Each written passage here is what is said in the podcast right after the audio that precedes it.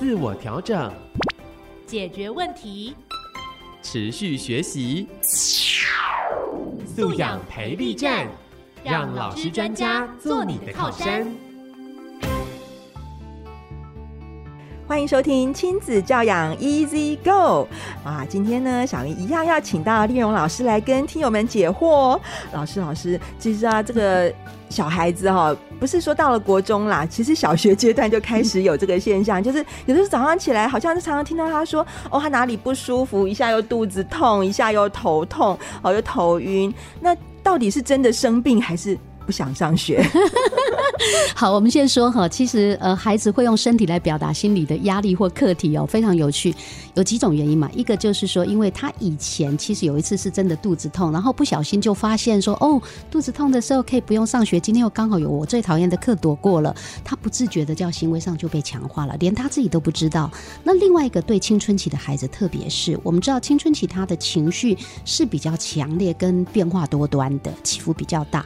那你知道大脑里面管情绪的部分跟管我们身体的反应的部分是比较接近的哦，跟我们的理性是比较远的哦，所以他其实很自然会因为情绪的这一些波动，其实他身体会跟着反应。那他自己如果无法区辨，就会变成习惯了用身体的症状来表达心理的课题。那怎么样区别呢？两个非常清楚的标准呢，可以提供爸爸妈妈做判断哦。第一个就是孩子每一次这个症状来的时候，跟当时的环境他碰到的事情到底有多相关。譬如说，你发现，嗯，只要比较有压力的那个时间点。诶，譬如说要比赛、要考试了，诶，最近刚好跟同学要好的同学吵架了，诶，他就比较容易肚子痛、牙痛，什么痛都来了哈。那这个通常就是身心症的可能性比较高。如果诶他没压力了之后，诶好像什么症状都消失了，我们大家可以从这个来判断，就是情境跟他这个身体症状的关联。第二个就是你看他有多愿意去看医生。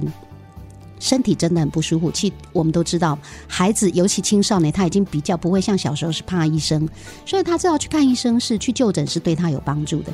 可是如果他就在那边拖拖拉拉，很装病、很被动的样子，你就知道他比较有可能是心理造成的。那个症状是真实存在，但是其实真的就检查不出来病啊。好，所以这个叫做判准。他的身体状况跟情境有多相关，还有他有多愿意去看医生去治病，大家就看得出来他到底是真的生病还是装病。OK，那其实比较重要的还是，如果孩子真的有所谓的身心症的状况，或者叫装病的习惯，那我们当爸妈的怎么样掌握这个机会来帮助他？我觉得这才是青春期的父母最重要的任务哦。那同样在这里呢，我提供给各位呢，呃，爸爸妈妈呢，有三个很重要的基本的态度，就是面对孩子身体的症状，你一定。一定要先接纳，而不是去跟他说啊，你这都假的。先接受他的症状只是真实存在。其实你不知道他的疼痛到哪里，但是说哦，OK，你的头不舒服，或你肚子不舒服，用很具体的回应，就是说我接收到这个讯息的。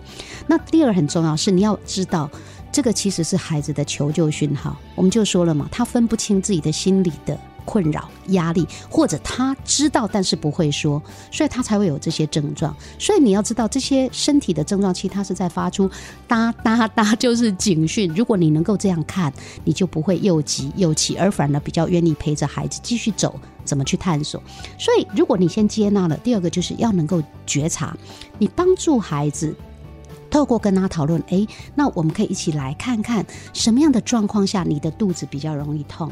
所以你看，你不是说你装病，什么样的状况下，你有没有发现？譬如说，哎，上要去上什么课，或者呃参加完什么的时候，你比较容易这样，帮助他觉察。然后这样的孩子很需要平常要练放松术来提前预防。第三个很重要，就是要正式的面对冰山下真正的问题。不管透过什么方式，我常青少年很需要父母有一种恒毅力，叫做想方设法，我一定陪你找到。解决的方法，好，那我想以上呢，这个就是送给各位家长做参考。哇，这个呃，其实啊，小云是一个小儿科医师，然后在职场上面，其实常常发现。带孩子来看病的时候，爸妈会在孩子看完以后，偷偷的跟我讲说，他觉得孩子好像不是真的生病。其实父母都还蛮有觉察的，是只要他对孩子能够够亲近、够了解，是只是觉察了以后，哎，到底要怎么样能够跟他站在一起去帮忙他？嗯、这个，这老师，谢谢老师今天跟我们家长提供了非常多很好的建议。嗯、那老师下次再跟我们父母呢，能够解惑他们教养上的难题啦。好，谢谢。